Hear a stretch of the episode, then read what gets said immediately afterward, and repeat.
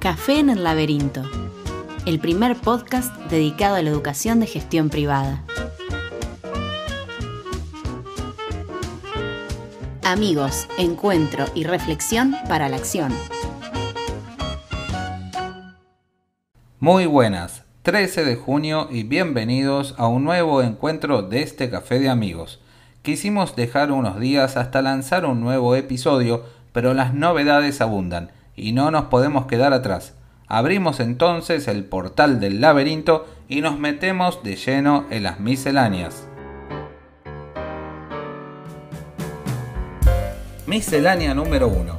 Cumplida la vigencia del decreto de necesidad y urgencia 334, el Poder Ejecutivo Nacional decidió prorrogar el decreto de igual tipo 287 hasta el 25 de junio próximo debido a la imposibilidad de obtener en el Congreso Nacional las mayorías parlamentarias necesarias para sancionar una ley marco, ya que a más de un año de la pandemia no es posible seguir regulando a fuerza de decretos de necesidad y urgencia.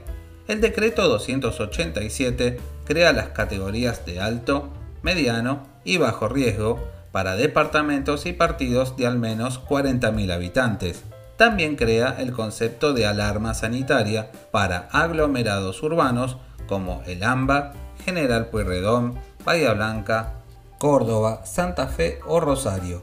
Cada aglomerado urbano es considerado como una unidad, a pesar de que en su interior pudiese contener más de un distrito, departamento o jurisdicción. El decreto 287 impone conductas y suspende actividades para cada una de las categorías. En cuanto a la presencialidad escolar, el decreto la suspende cuando existe alarma sanitaria. Miscelánea número 2. AMBA. El viernes 11 de junio, el gobernador de la provincia de Buenos Aires informó que el conurbano bonaerense ya no puede ser considerado en fase 2 o en estado de alarma sanitaria. Esto por la menor cantidad de casos de incidencia. Una de las consecuencias del pasaje a fase 3 es que se retoman las clases presenciales, bombos y platillos en esta parte del país. Los chicos ingresarán nuevamente a las escuelas luego de un mes y medio. Mientras tanto, continúa inalterable la presencialidad en la ciudad de Buenos Aires, que ahora queda levemente a la postre de la provincia que en distritos de fase 3 no informó limitación alguna para ningún nivel, mientras que en el secundario de la ciudad se limita la presencialidad al formato bimodal. Miscelánea número 3. En el ámbito nacional se ha arribado a un acuerdo salarial por los docentes extracurriculares que desde febrero de 2019 no recibían una recomposición, al menos en los papeles. Pero el acuerdo no fue arribado donde corresponde, el Consejo Gremial de Enseñanza Privada, sino por simple acuerdo de partes, solamente vinculante para aquellos signatarios. Pero ¿por qué esto sucedió así? Bueno, esta desatención al Consejo Gremial parece estar motorizada por funcionarios estatales y el sindicato, que estiman que haciendo que no existe, se pueda generar la ineficacia de este Consejo y posteriormente reemplazarlo por paritarias en el Ministerio de Trabajo con vistas a un eventual convenio colectivo de trabajo futuro. Ante esta situación, JUNEP sugirió aplicar los aumentos bajo el concepto a cuenta de futuros aumentos. Miscelánea número 4. Provincia de Buenos Aires.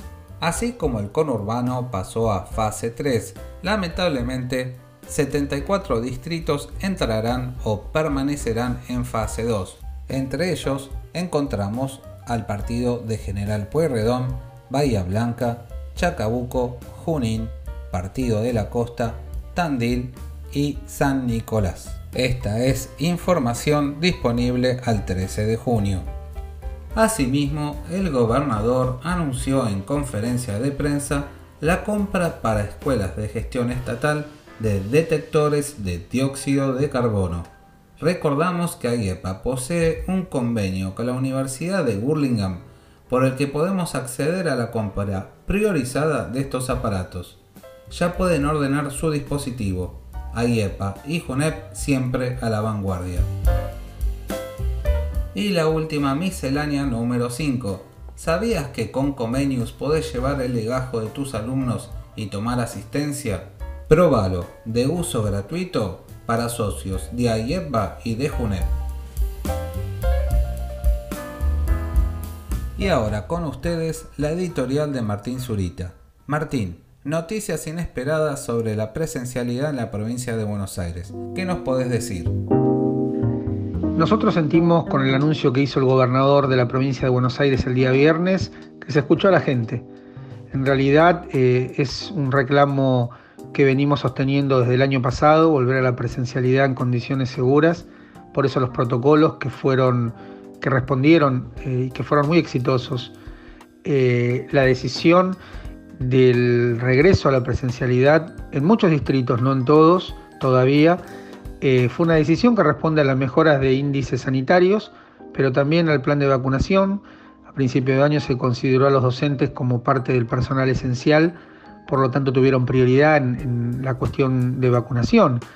Y de 450.000 eh, agentes docentes y no docentes que hay en la provincia de Buenos Aires, ya se vacunaron 330.000, o sea que más de un 60%.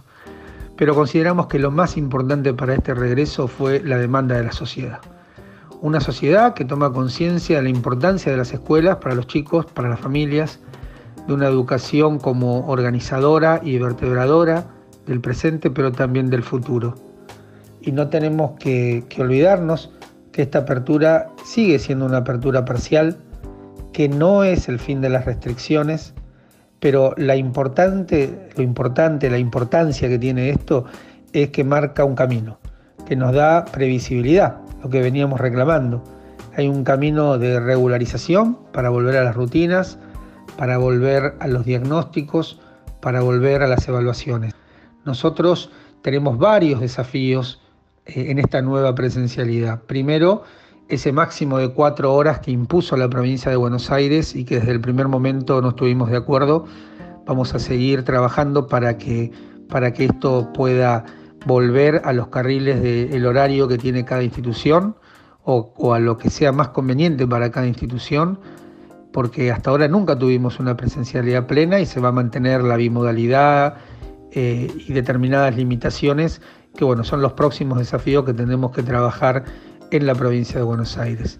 Una segunda cuestión muy importante es que eh, todo el conurbano bonaerense, toda la región AMBA, eh, va a estar, pasa a fase 3, con lo cual eh, van a tener retorno a la presencialidad, pero hay muchos distritos de la provincia de Buenos Aires, del interior de la provincia de Buenos Aires, que se mantienen en fase 2 y esos distritos no van a comenzar la semana que viene y bueno, ahí, ahí, tenemos otro desafío, estamos desde el minuto uno reclamando la presencialidad para toda la provincia de Buenos Aires y es más, desde la JUNEP para toda la República Argentina, porque creemos que hay muchísimas provincias que están teniendo problemáticas como las tuvimos en la provincia de Buenos Aires y eh, se está reclamando también para toda la República Argentina, para las 24 jurisdicciones, la máxima presencialidad por muchos motivos. En principal por, por los chicos, por las familias, pero también por una cuestión económica de todas las instituciones educativas privadas que están atravesando momentos dificilísimos y tenemos que destacar acá el nivel inicial, los jardines de infantes y sobre todo los jardines maternales que no por este retorno eh, su situación se ha solucionado.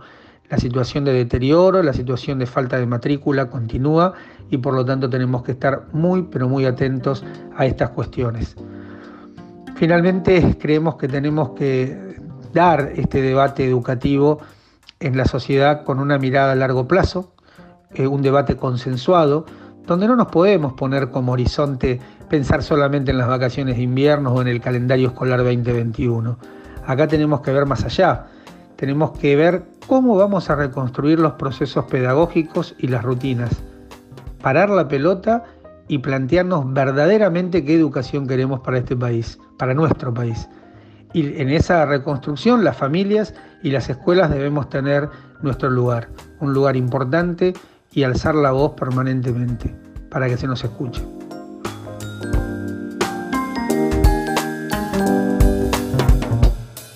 Muchas gracias Martín.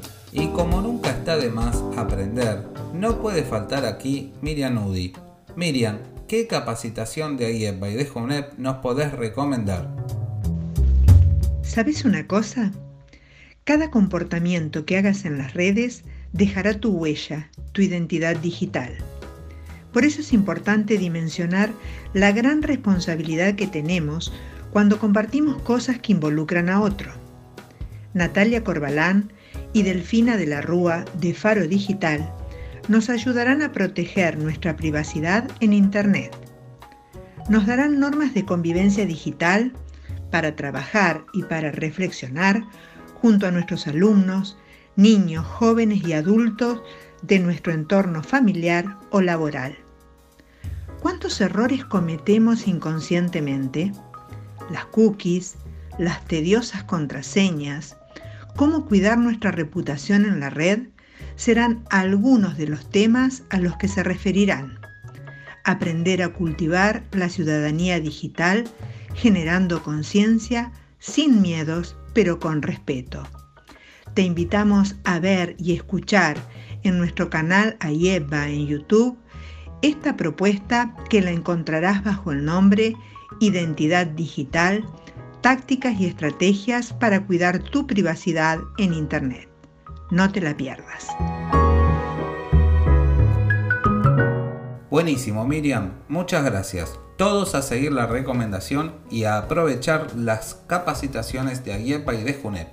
Y aquí damos cierre a este episodio. Seguramente estaremos analizando la coyuntura nuevamente dentro de muy poquito. Frente a la adversidad, la unión y la colaboración. Gracias por ser parte.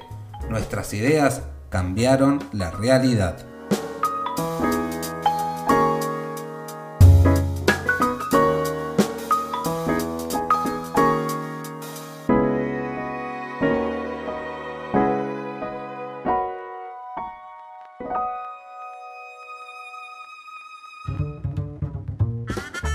Gracias por acompañarnos en Café en el Laberinto.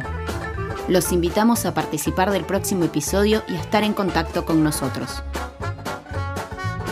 Este podcast fue producido por Ayeb Bajunep. Las opiniones y comentarios aquí expresados no necesariamente representan las posturas de Ayebba, Junep, sus comisiones directivas o asociados.